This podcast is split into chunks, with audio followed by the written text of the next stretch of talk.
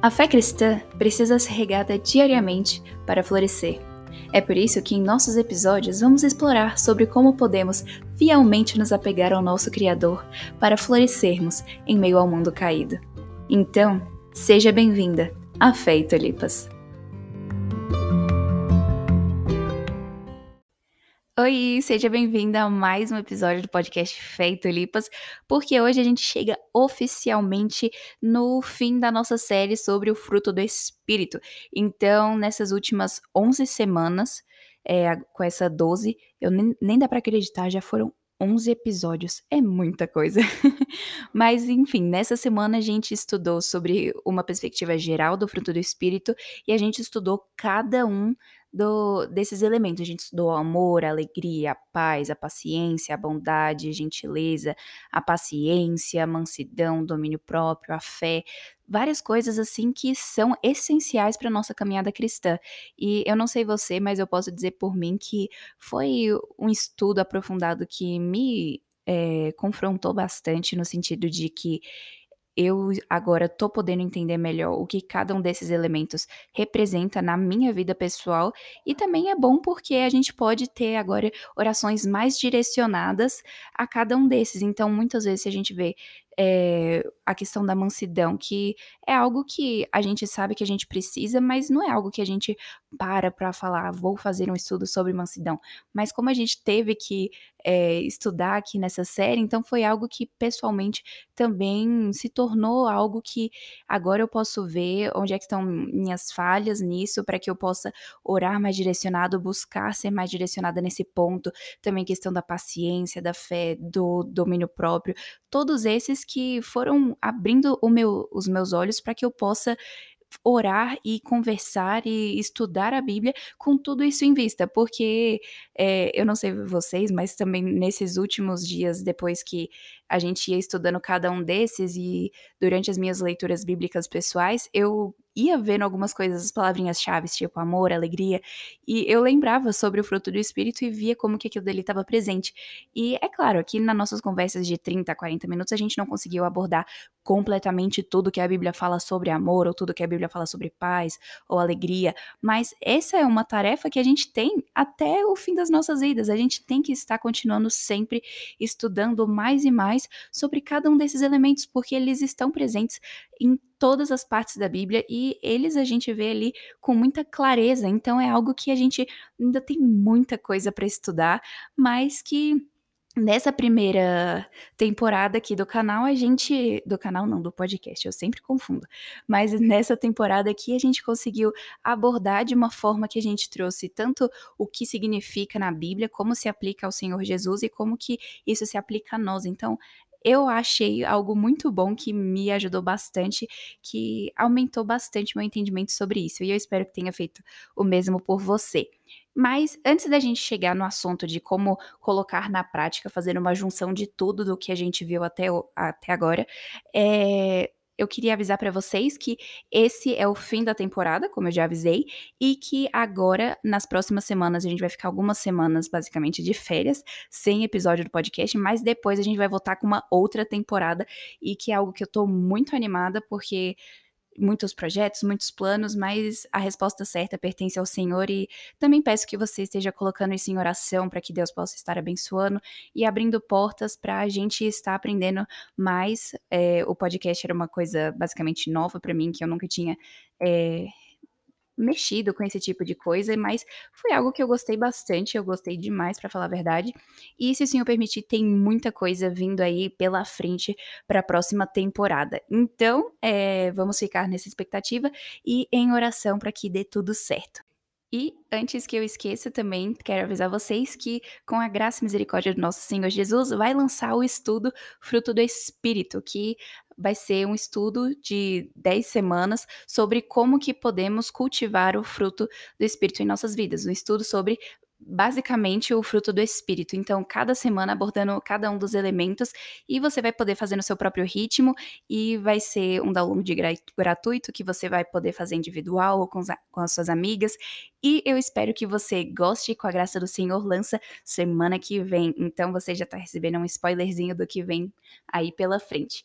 Mas então, vamos lá. A gente viu aqui sobre o fruto do espírito e a carta de Gálatas em si é uma carta muito rica, porque o apóstolo Paulo, ele traz ali, basicamente, é, trazendo à Igreja da Galácia uma certa admoestação, porque muitos deles estavam se deixando levar pelo jugo da lei, ou seja, eles achavam que se eles mantivessem toda a lei e fizessem isso perfeitamente, eles iriam chegar ao céu sem a necessidade do sacrifício de Jesus, muitas vezes.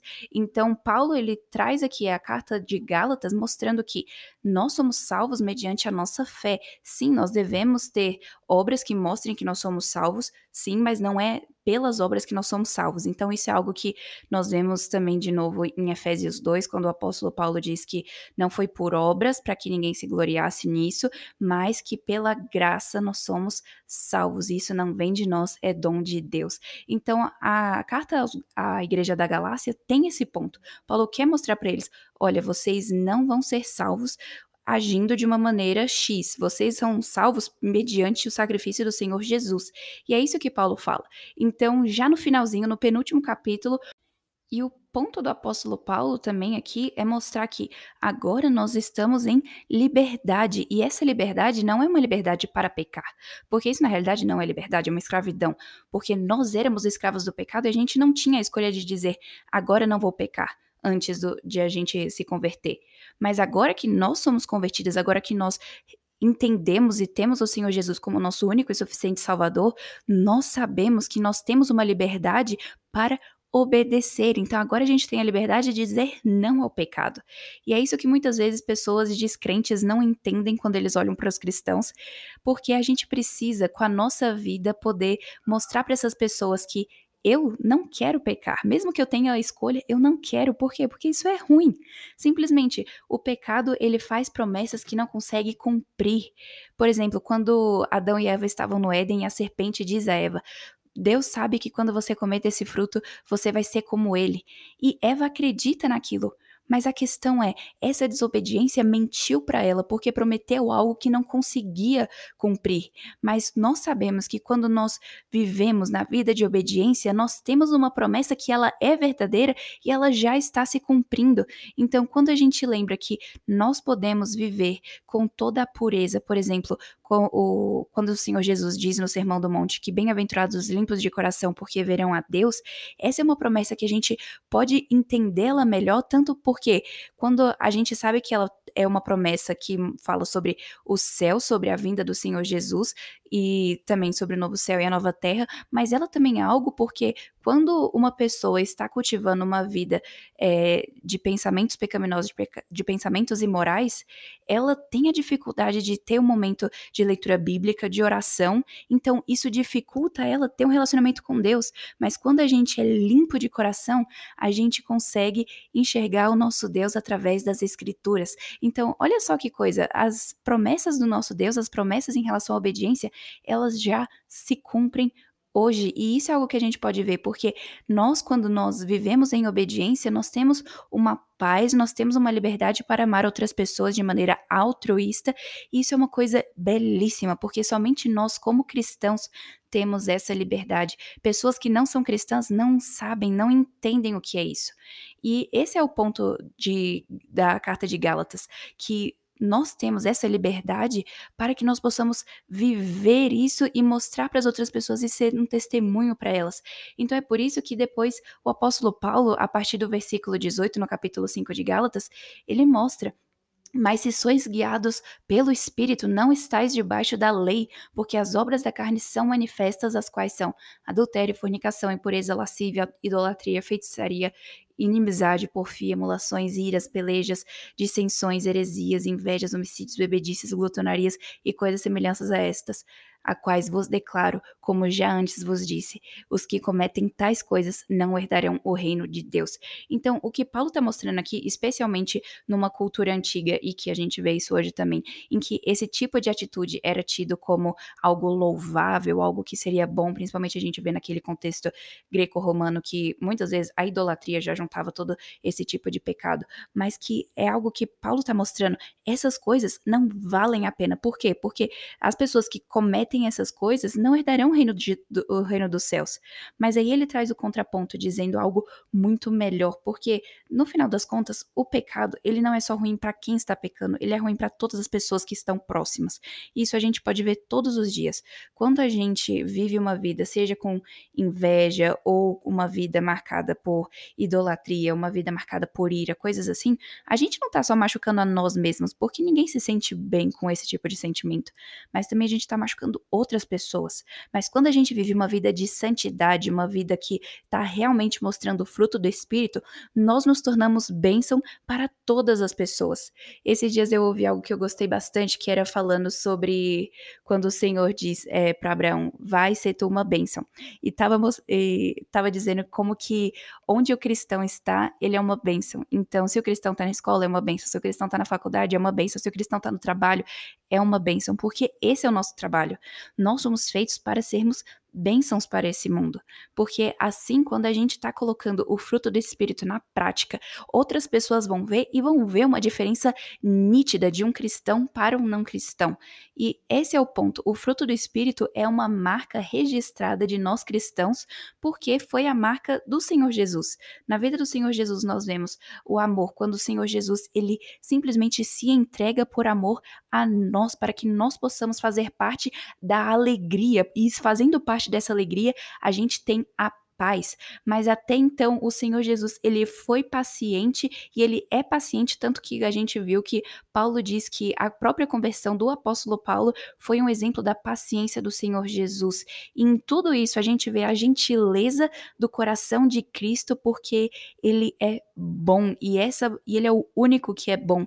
E essa bondade nos estimula a ter mais fé, buscando quem ele é e amá-lo, porque nós sabemos que ele é manso, porque assim, quando ele mostra isso, a gente pode também buscar o domínio próprio, porque o Senhor Jesus viveu o completo domínio próprio. Então, simplesmente ver isso na vida de Jesus é algo que nos motiva a querer buscar, porque nós não estamos simplesmente buscando algo que não tem alvo. Nós temos um alvo que é sermos cada vez mais parecidas com o Senhor Jesus. É por isso que a nossa fé precisa ser regada diariamente. E assim que a gente consegue cultivar o fruto do Espírito, a única maneira de ter o fruto do Espírito é pelo processo de santificação, ou seja, o processo de ser mais parecidas com o Senhor Jesus. Jesus, porque esse é o ponto, essa é a razão da nossa existência.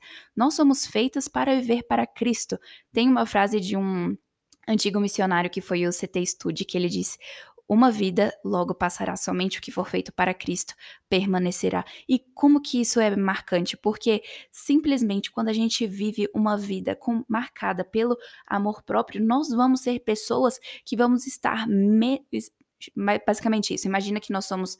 É, basicamente imagina um copo que está cheio. Ele tem que estar cheio de alguma coisa, mas se nós enchermos esse copo de nós mesmos, não vai ter espaço para mais nada. Mas se a gente encher esse copo com Cristo, a gente vai ter espaço para amar outras pessoas.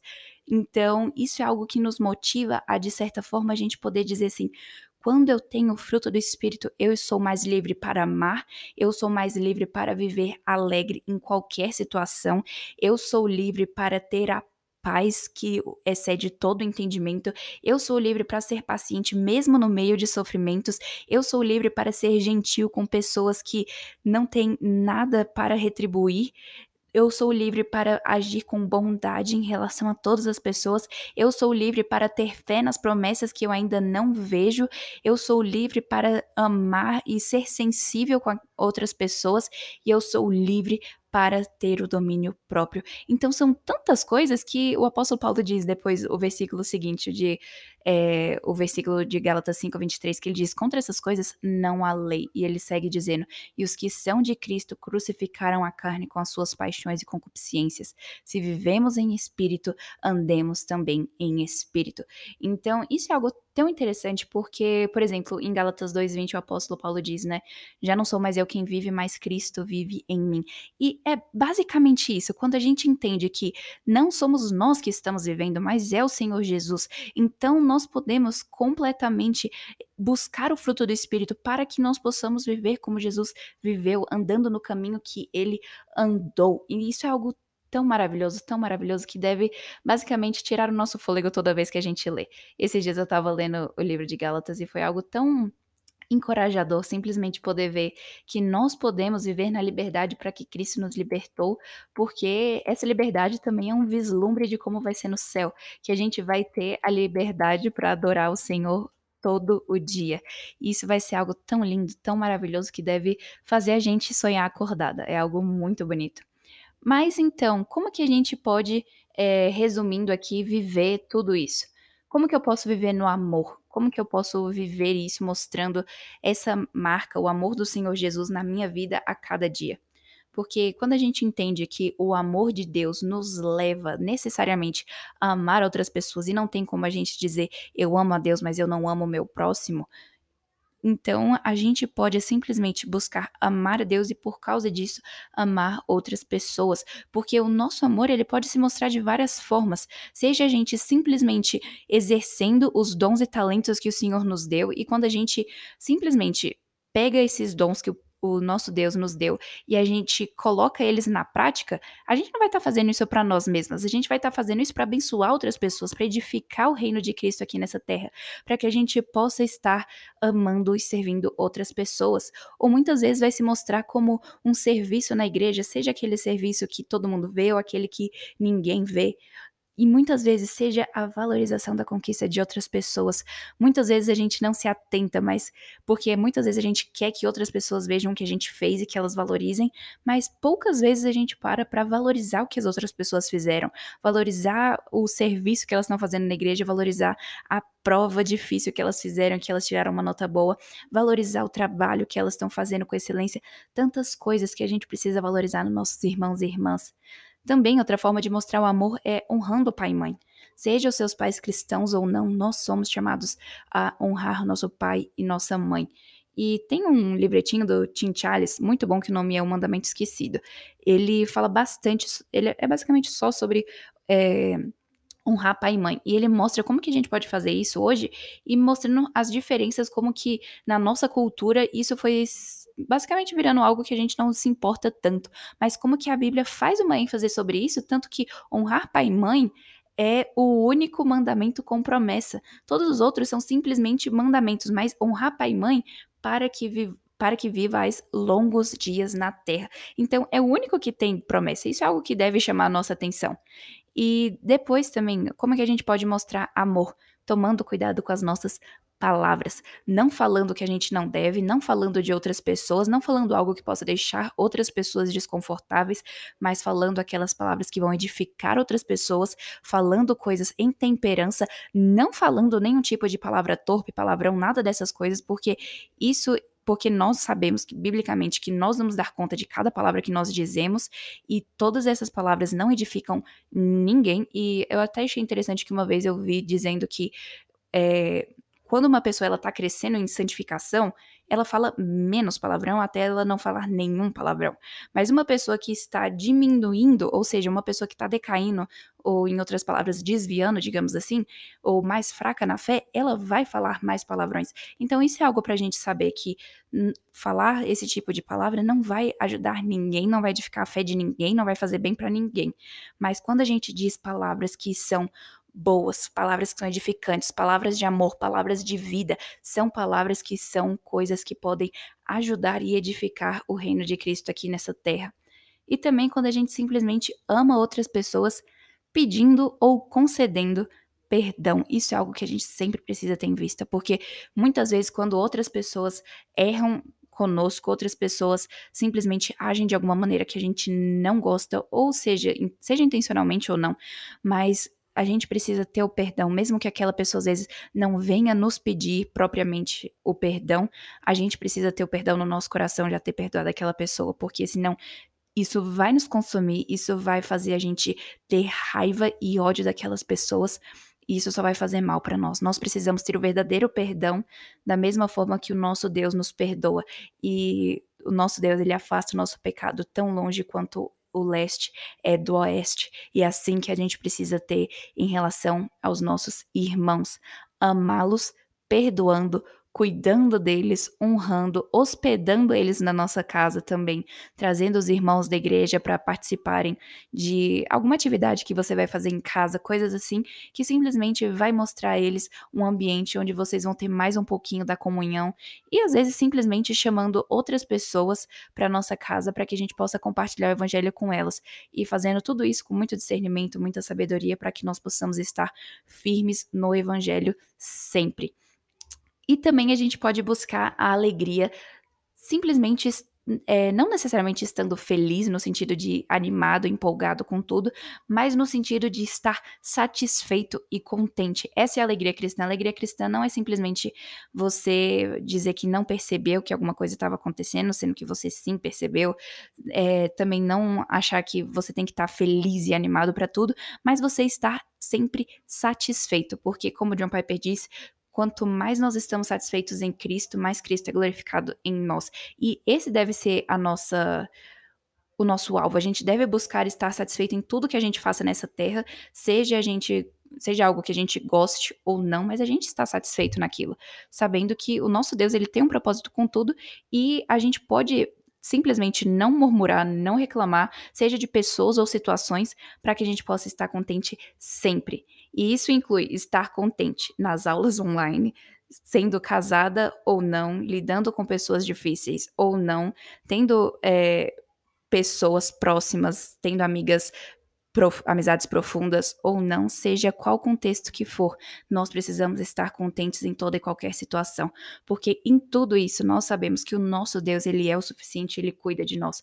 Nós não precisamos ter várias coisas, porque tudo que a gente precisa, a gente tem. Então a gente pode ter certeza de que o nosso Deus, ele cuida das nossas necessidades, ele nunca deixa faltar nada. Sem, o nosso Deus, ele sempre provê o que a gente precisa. Isso é algo que nos encoraja bastante a simplesmente amá-lo cada vez mais. E lembrar que também o contentamento, essa alegria, não é baseada nas circunstâncias que nós estamos vivendo. Então, às vezes você tá num curso e às vezes você pensa assim, não, aqui eu não tô feliz, mas quando eu estiver trabalhando é, no meu trabalho dos sonhos, emprego dos sonhos, eu vou estar tá completamente alegre e satisfeita. Mas a questão é que se o descontentamento é algo que está no seu coração, não vai ser mudar as circunstâncias que vai tirar esse descontentamento de lá. Se o descontentamento está presente no seu coração, ele vai continuar, seja qual for a situação, mesmo que você esteja vivendo o seu sonho vivo. Não vai mudar. Por isso que a gente precisa ter um coração contente em toda e qualquer situação, para que seja onde for, seja no emprego que a gente não queria de jeito nenhum, ou seja no emprego que a gente queria com todo o nosso coração, seja em qual dos dois for, em todos a gente esteja contente e satisfeita. E também é, a gente pode ter a paz que excede todo entendimento, simplesmente fazendo como o apóstolo Paulo fala em Coríntios 6, é, em Coríntios, é, Coríntios não, Filipenses 4, do versículo 6 a 8, que ele diz: por nada estáis ansiosos, mas em tudo, em orações e súplicas, que as vossas petições sejam conhecidas a Deus. E a paz de Deus, que excede todo o entendimento, guardará o vosso coração e mente em Cristo Jesus. E aí no versículo 8 ele diz: todas as coisas que a gente tem que estar tá enchendo a nossa mente com tudo aquilo que é honesto, tudo que é verdadeiro, tudo que é justo, tudo que é puro, tudo que é amável, tudo que é de boa fama. Se alguma virtude há e se algum louvor existe, que o nosso pensamento esteja com essas coisas. E a gente pode buscar isso simplesmente é, orando, buscando a Deus, consumindo coisas boas, não simplesmente assistindo o que tiver em tendência ou coisas assim, mas realmente selecionando o que entra pelo portais dos nossos olhos, selecionando o que entra pelos portais dos nossos ouvidos, porque isso é muito importante. E também a gente pode cultivar a paciência, buscando ter alegria na prática e observando o propósito do Senhor para com tudo. Porque a paciência, quando no original, a paciência aqui no fruto do Espírito diz respeito à paciência do, no meio do sofrimento. Então a gente está sofrendo, mas mesmo assim a gente ser paciente.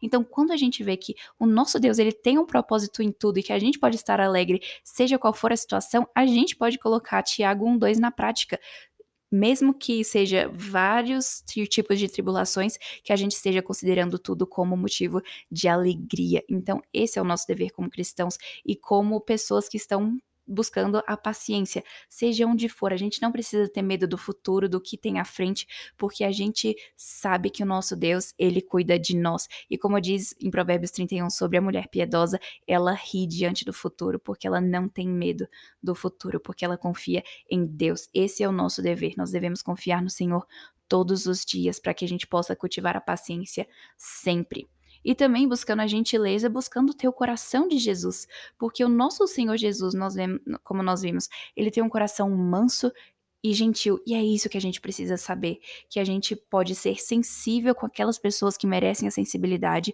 no sentido de que pessoas que estão sofrendo, a gente mostrar compaixão viva para com elas, estando ali próximos, cuidando umas das outras com todo o amor, com toda a compaixão, com toda a piedade, para que a gente possa estar juntos nessa empreitada. E, quando for necessário, confrontar aqueles que forem soberbos, mas fazendo isso em amor e somente quando for necessário e de uma forma completamente bíblica, mostrando o que a Bíblia traz e orando para que a pessoa escute.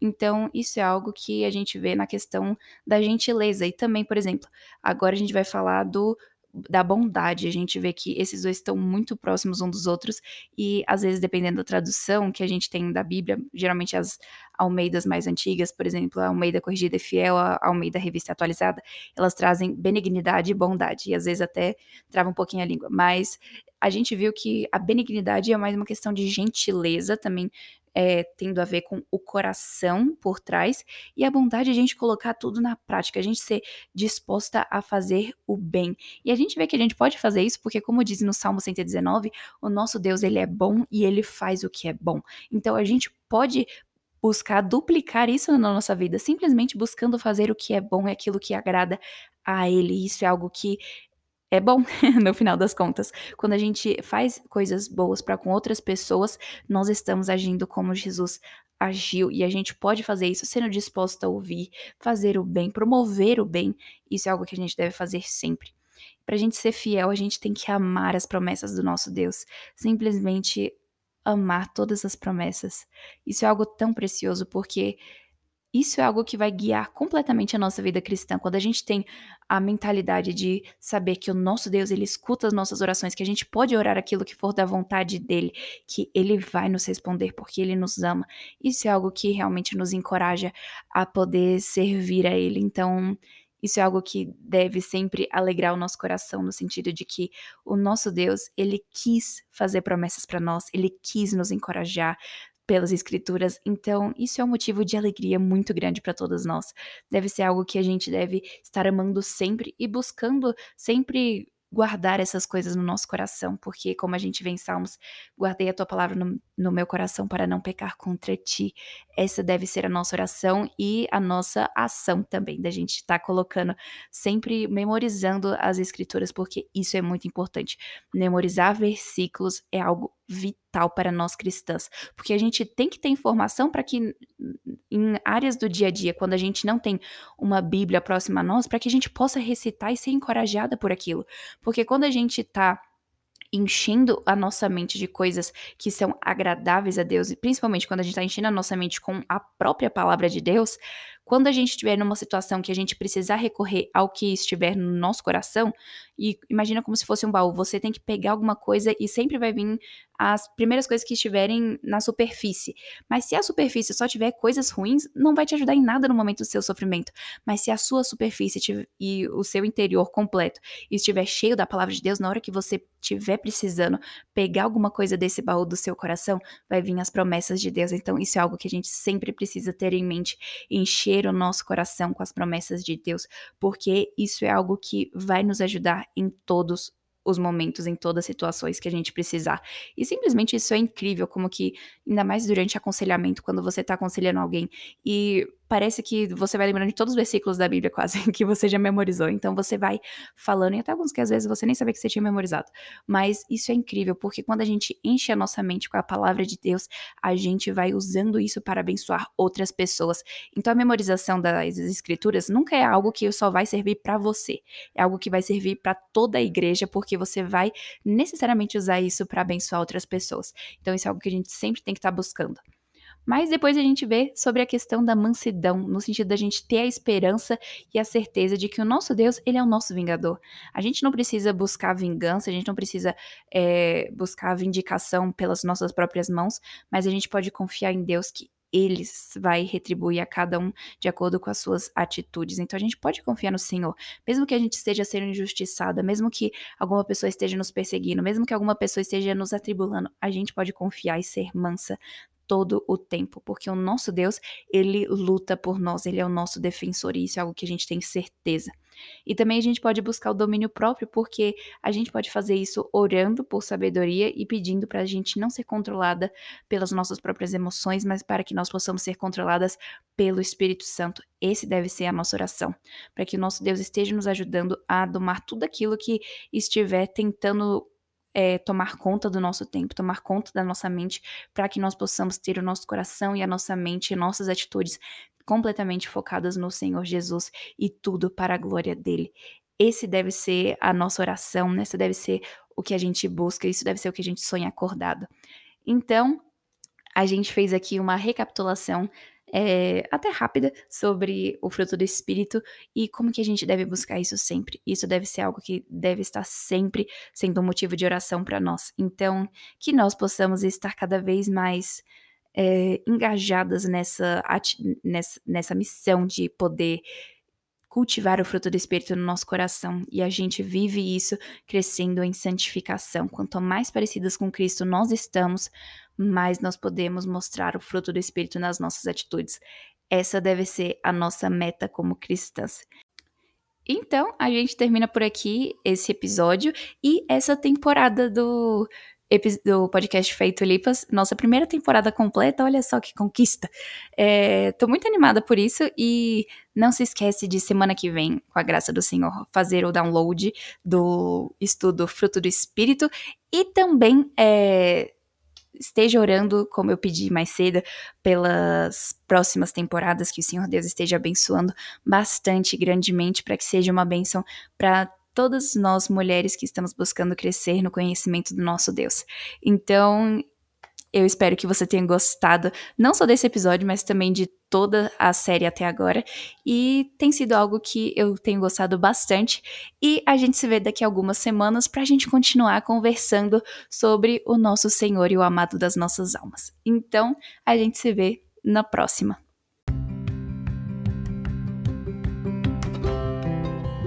Obrigada por ter escutado este episódio do podcast Feito Lipas. Se inscreva no canal para você conhecer todas as novidades. Também, seguindo o Feito Lipas no Instagram e Facebook, você vê mais conteúdos e fica por dentro de todas as novidades. Então, eu te espero aqui na próxima temporada.